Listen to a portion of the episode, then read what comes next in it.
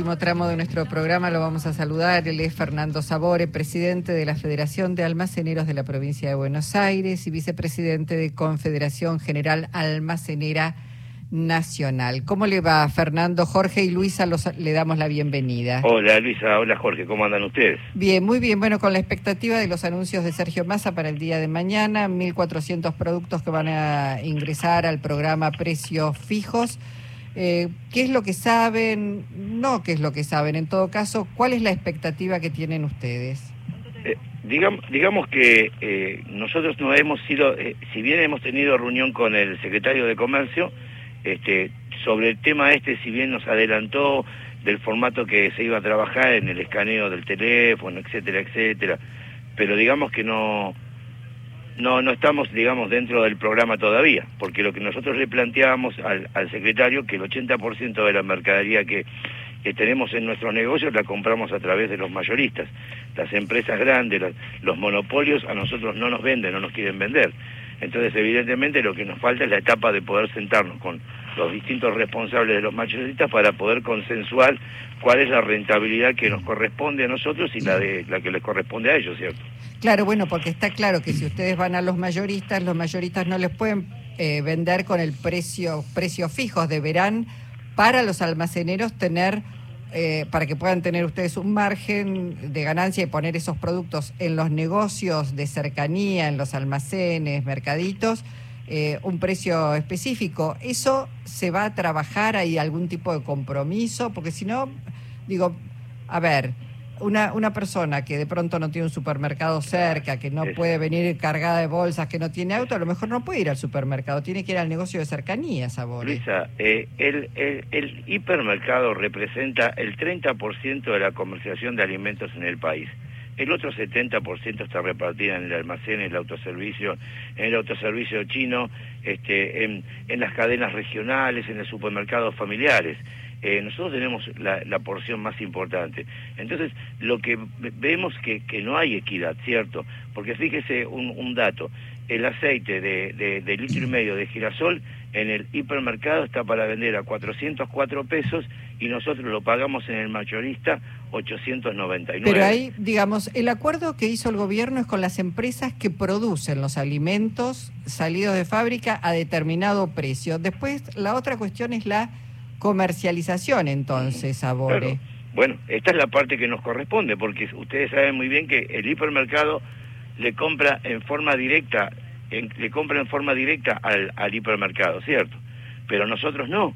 Entonces, este eslabón que está en el medio, que es el mayorista, es el con el que tenemos que consensuar. Que la verdad que ya lo hemos pasado este tema, porque en un momento, cuando en, creo que fue en, en la gestión de la señora Pablo Español, que se hablaba de de los precios también con, que venían etiquetados, nos encontramos de que el mayorista nos vendía a nosotros al precio que tendríamos que vender nosotros a ustedes. Ahora, perdón, Fernando, ¿el mayorista no integra también la mesa de acuerdos con el gobierno que tengan compromiso que, que responder? Bueno, es, por eso digo que eh, lo que nos adelantó el secretario de Comercio que esta es la segunda etapa. Se supone de que ahora, después de los anuncios de, del, señor Massa, evidentemente tiene que tenemos que sentarnos con los mayoristas como para consensuar las distintas las distintas rentabilidades. O sea, me parece que sería lo más justo porque si no es lo que dice Luisa. Al final de cuentas, va a tener el hipermercado el precio accesible y los comercios de barrio donde el hipermercado no está, este, vamos no, no vamos a poder acceder. O sea, en definitiva, parece que no hay equidad en este en este formato de programa, ¿cierto? No, bueno, Fernando, igual mañana se anuncian los listados con los 1.400 productos, pero recién el programa va a estar efectivo a partir del primero de diciembre y por cuatro meses. Suponemos que en estos próximos 15 días también lo citarán a algún, eh, alguna reunión, algún encuentro con los mayoristas para aclarar todas estas cuestiones. Eh, Entiendo que sí, Luisa, este, eh, conversaciones este, permanentes las tenemos con, con el secretario de Comercio, él nos, nos ha pedido que, que, mejor dicho, nosotros tomamos la, la responsabilidad de, de, de si hay, porque él lo que planteaba era que si los aumentos eran más de un 4%, lo, era como que no correspondía. Las empresas tenían un,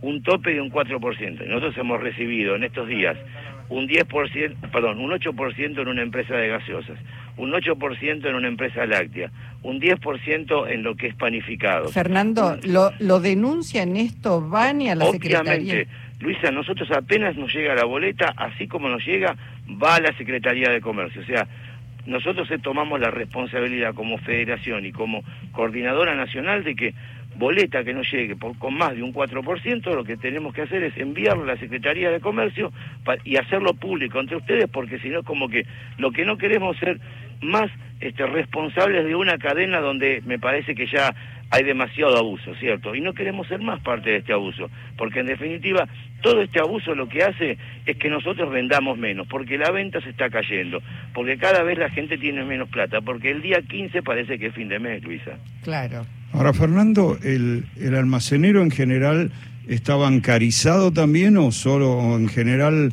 sus transacciones son uh, en efectivo? No, mire, eh, antes de la pandemia eh, aproximadamente el 70% de la venta era con dinero físico y el 30% con los formatos débito QR.